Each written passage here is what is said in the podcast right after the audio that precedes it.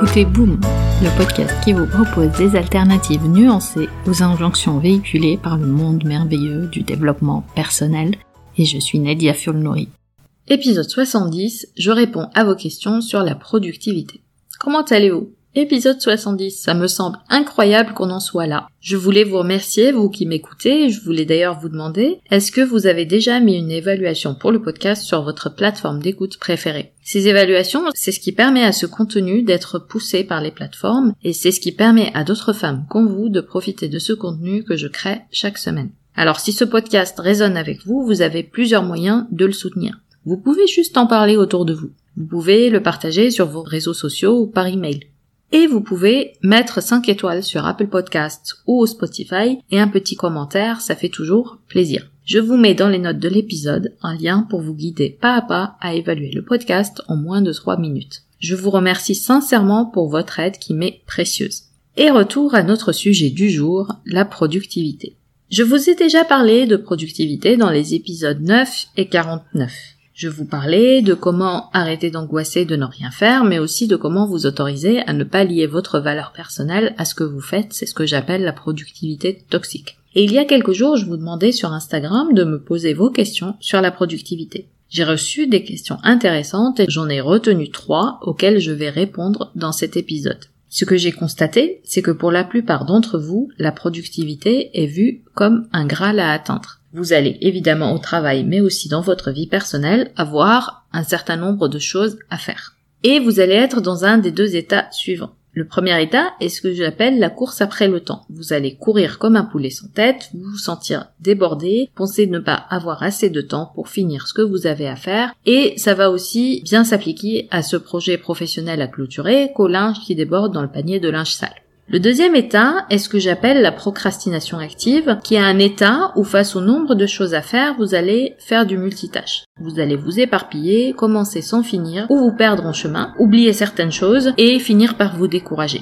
Et même quand vous pensez et vous savez objectivement que vous avez suffisamment de temps devant vous, vous n'allez pas produire de résultats significatifs. Dans ces deux cas, vous allez vous épuiser, vous en vouloir, augmenter votre charge mentale et vous décourager. Et la plupart du temps, vous allez vous tourner vers des méthodes ou recettes de productivité qui vont marcher 5 minutes pour vous avant de retomber dans l'un ou l'autre des schémas que je viens de décrire. Et ce que je trouve intéressant, c'est que la pression de la productivité va rester intacte. Vous allez probablement ressentir encore plus de culpabilité si vous décidez de vous reposer ou ne rien faire. Je n'ai pas de boule de cristal, mais je suis certaine que ce que je vous raconte résonne à 100%. D'ailleurs, si c'est le cas, partagez sur Instagram cet épisode, taguez-moi ou envoyez-moi un DM, un message privé, et je serai ravie vraiment de vous répondre et d'échanger avec vous sur ce sujet, ou sur d'autres sujets. Les trois questions que j'ai retenues aujourd'hui sont intéressantes car elles tournent beaucoup autour de cette question de la productivité et comment arriver finalement au bout des choses qu'on veut faire. La première question est la suivante. Est-ce que la planification est la clé du succès? Alors on va supposer par souci de simplification que la personne qui a posé la question entend que le succès est le fait d'atteindre les objectifs qu'on se fixe. Et la question devient est-ce que pour atteindre mes objectifs j'ai besoin de planifier? Ma réponse va vous étonner, oui et non. Planifier pour moi c'est prendre des décisions en avance de ce qu'on va faire. Alors c'est facile. Vous prenez un agenda papier ou électronique et vous remplissez des plages horaires. Mais, parce qu'il y a toujours un mais, est-ce que vous allez au bout de ce que vous avez planifié? Si mardi 12, entre 9h et 9h30, vous notez que vous allez créer des slides pour votre présentation, allez-vous vraiment le faire au moment venu? Est-ce qu'à 9h30, vous allez avoir des slides prêts à être envoyés pour révision ou pour discussion? Est-ce que vous allez tomber dans la course après le temps ou la procrastination active? En réalité, pour que la planification joue à votre avantage, vous avez besoin de la prendre au sérieux. J'ai un mantra. Je planifie ce que j'ai à faire, je fais ce que j'ai planifié.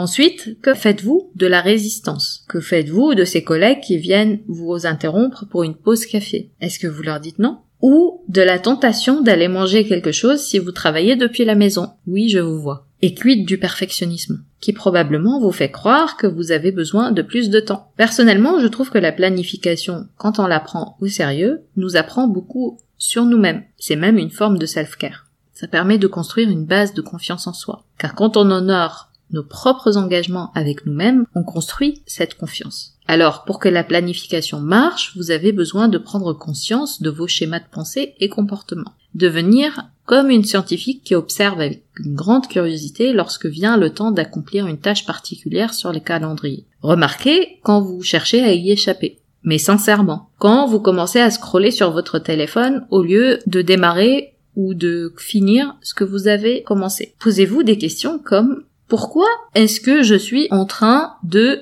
faire ça ou ça, ou de scroller sur mon téléphone, ou d'éviter de travailler, ou de faire ce que j'ai à faire? Qu'est-ce que je ressens qui me pousse à faire ça au lieu de travailler? Qu'est-ce que je pense qui me fait ressentir ça? Quand vous conscientisez ces comportements, vous allez de plus en plus comprendre ce qui vous empêche d'honorer votre engagement envers votre planning de façon consciente et délibérée.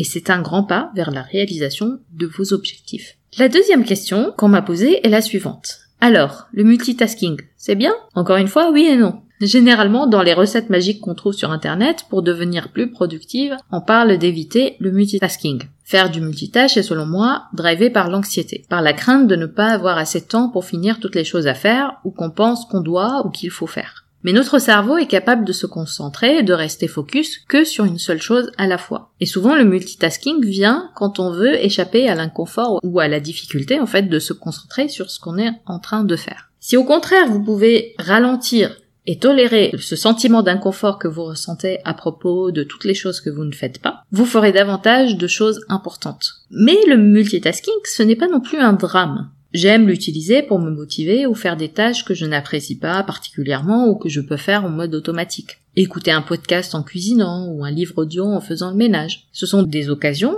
clairement, où le multitasking ne m'empêche pas d'avoir des résultats ou finir ce que j'ai commencé. La troisième question qu'on m'a posée est la suivante. Comment arrêter de faire de la productivité un impératif? La question vient évidemment d'une femme. Nous, les femmes, avons été conditionnées à lier beaucoup notre valeur personnelle à notre degré de productivité. Chez moi, cette injonction à la productivité se traduit par un état d'agitation mentale, donc agitation interne, comme un besoin urgent de se mettre à l'action, ou par un questionnement sur ce temps de pause que je vais m'accorder parce que je me sens fatiguée en baisse d'énergie. Et ce que j'ai constaté au fil du temps, c'est que pour échapper à ce piège de la productivité, on a besoin de faire un changement de perspective à, allez, à 360 degrés. Pour échapper au piège de la productivité, vous allez avoir besoin de prendre conscience de vos limites, limites physiques et mentales.